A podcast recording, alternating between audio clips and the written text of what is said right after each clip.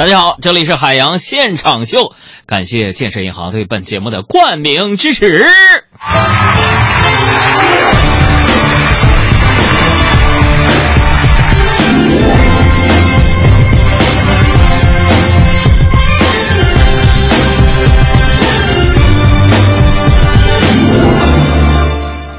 啊，特别想辞职。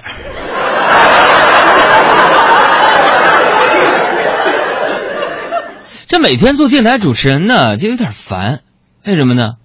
就不管你家里出什么事儿了，身体状况怎么样了，到了这个直播点你不来，是是给我扣你月工资。所以有的时候啊，听众朋友，你们真得心疼点这个电台节目主持人。我跟你说，相比于电台节目主持人啊，那些电视台节目主持人啊，那就轻松多了。为什么呢？你看那节目好像每天都有啊，或者一周几期。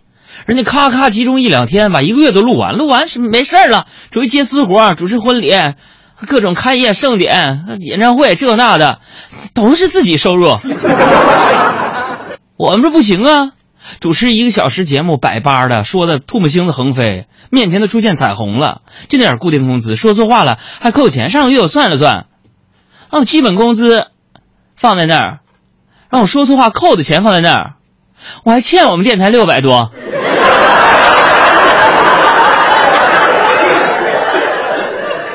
所以今天我公开的，啊，希望各位猎头公司的朋友们注意注意我这个人身高一米七，体重一百三呃四吧，啊，来到地球是八三年来的，啊，园林设计的本科，广播电视研究生。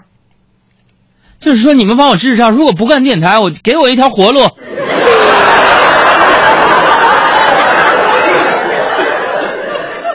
我跟你说，我天天就靠着这点信念和那些死忠粉儿，每天节目给我互动那个千八百条的这个留言，我活着呢。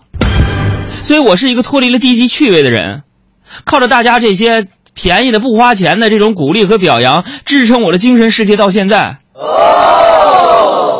从九八年入行，一直到今年二零一六年，十八年呢，几乎每天一个小时叭叭叭就在这说呀，我赚那个钱。十八年前能买套房子，十八年后连个首付都不够。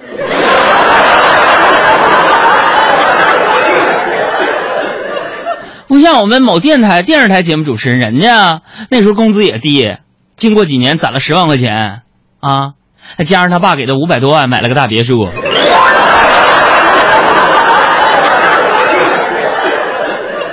另外，电视台节目主持人，人那都是录播。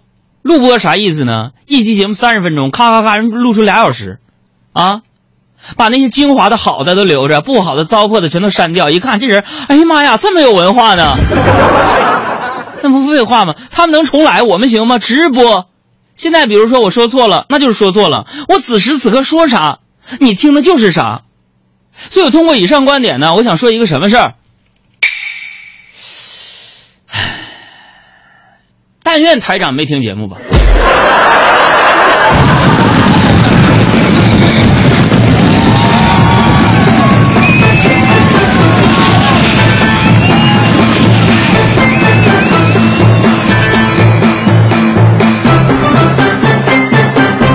木子给我支招了，小洋洋，要不你去那个非你莫属吧，一定成功。